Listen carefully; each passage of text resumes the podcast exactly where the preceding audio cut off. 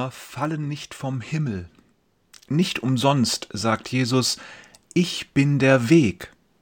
Die Zeiten, mit ihm am Brunnen zu sitzen, sind wichtig, doch genauso wichtig ist, mit ihm zu gehen, egal wie uns der Weg gefällt. Bogdans Hände zittern, als er den kühlen Metallgriff des Mikrofonständers umfasst. Ein kurzer Blick über den Saal des Lach- und Schimpf-Comedy-Clubs genügt, und sein Herz beginnt schneller zu schlagen.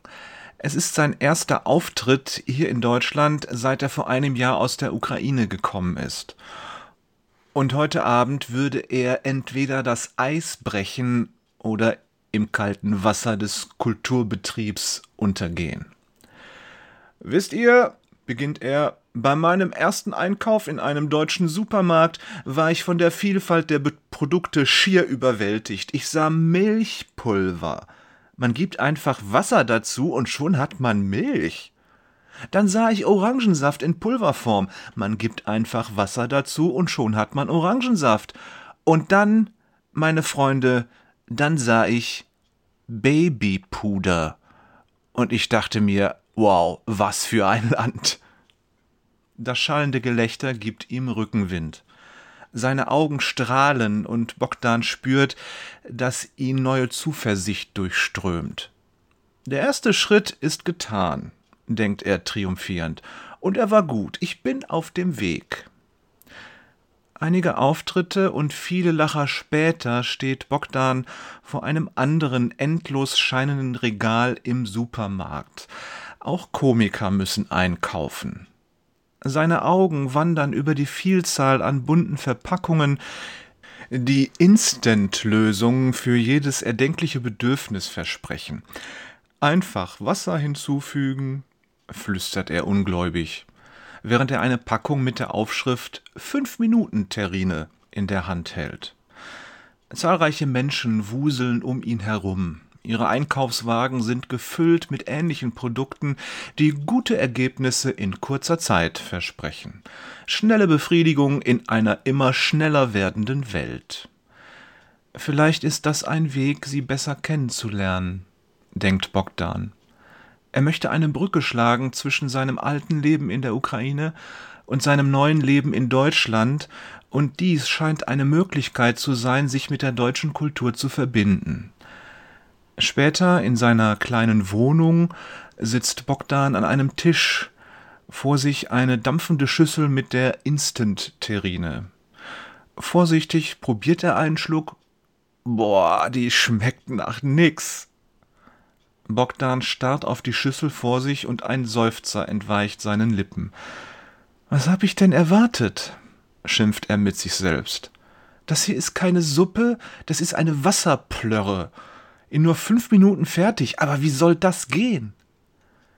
Er denkt an die Stunden in der Küche seiner Mutter, an das Klappern der Töpfe, das Schnippeln der Zutaten. Jede Mahlzeit war ein Ritual, eine Zeremonie, die uns alle zusammenbrachte. Es ging nicht nur um das Essen, es ging um uns, um Gemeinschaft. Wir haben zusammen gekocht, geredet, gelacht. Er konnte das Echo der gemeinsamen Lacher fast hören. Und das Essen hat geschmeckt. Sehnsüchtig denkt er an den Borscht seiner Mutter zurück. Der war immer voll mit roter Beete, und dann die Pampuschki, diese kleinen Knödel, allein beim Gedanken daran läuft ihm das Wasser im Mund zusammen. So eine Suppe zaubert man nicht mal eben in fünf Minuten. Nachdenklich räumt Bogdan die Schüssel in die Spülmaschine. Eine gute Suppe ist etwas Besonderes. Die ganze Wärme, die Liebe, die man da reinsteckt, das kriegst du nicht aus nem Pulverbeutel.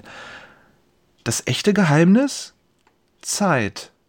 Die Zeit, die man beim Kochen investiert, wie man sich investiert, gute Sachen reinpackt, die richtigen Gewürze kennst und das Wichtigste, eine ordentliche Portion Liebe. Ohne die schmeckt gar nichts.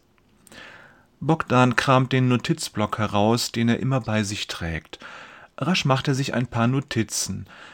Denn es ist schon immer so gewesen, die besten Ideen kommen einem genau dann, wenn man es nicht erwartet. Als Bogdan ein paar Tage später erneut die Bühne des Lach und Schimpf betritt, ist irgendwie alles anders. Sein Programm hat sich herumgesprochen und die Leute warten schon darauf, dass er wieder über Tütenessen Witze macht. Wisst ihr noch, letztes Mal mit dem Milchpulver und dem Babypuder? Ich dachte mir, was ist das für ein verrücktes Land? Die Leute müssen grinsen. Aber wisst ihr was, ich habe inzwischen was kapiert. Die wirklich wichtigen Dinge im Leben, die kriegst du nicht aus einem Päckchen voller Pulver. Die kriegst du auch nicht als Instant-Lösung. Die müssen wachsen, die brauchen Zeit. Das Publikum schaut erwartungsvoll. Neulich war ich in einem Restaurant, das für sein Slow Food bekannt ist. Ich dachte, cool, die haben's verstanden, gutes Essen braucht seine Zeit.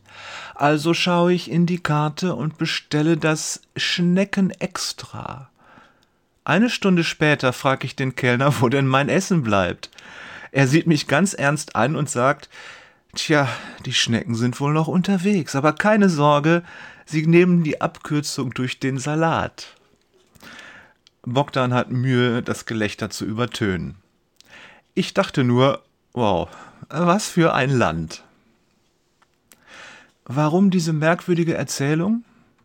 Lies mal Markus 8, die Verse 31 bis 38. Dort muss Petrus für sich und auch für uns eine schmerzhafte Lektion lernen. Jünger Jesu werden nicht sofort geboren, sie werden langsam herangezogen. Dazu gehören Liebe, Fürsorge und Zuwendung des Vaters. Dazu gehören aber auch Prüfungen, Anfechtungen und Leiden so wie in diesem Fall bei Petrus. Das ist zumindest meine Meinung. Die Wiedergeburt geschieht in einem Augenblick. Wir sind dann sofort Kinder Gottes. Diese Identität haben wir augenblicklich. Doch der Prozess unserer Veränderung beginnt dann erst. Manche Menschen denken, wenn jemand sein Leben Jesus übergibt, kommt es zu einer sofortigen, tiefgreifenden, wundersamen Veränderung von Gewohnheiten, Einstellungen und Charakter. Als gäbe es die Jüngerschaft in Pulverform. Füge einfach Wasser hinzu und plopp, fertig. Doch so ist es nicht. Petrus ist zu diesem Zeitpunkt schon fast drei Jahre mit Jesus zusammen und viel weiter, als ich es bin oder vermutlich je sein werde. Und dennoch muss Jesus ihn hier zurechtweisen. Was sagt uns das? Jörg, Pausenzeichen, Peters und Thorsten, Pausenzeichen, Wader.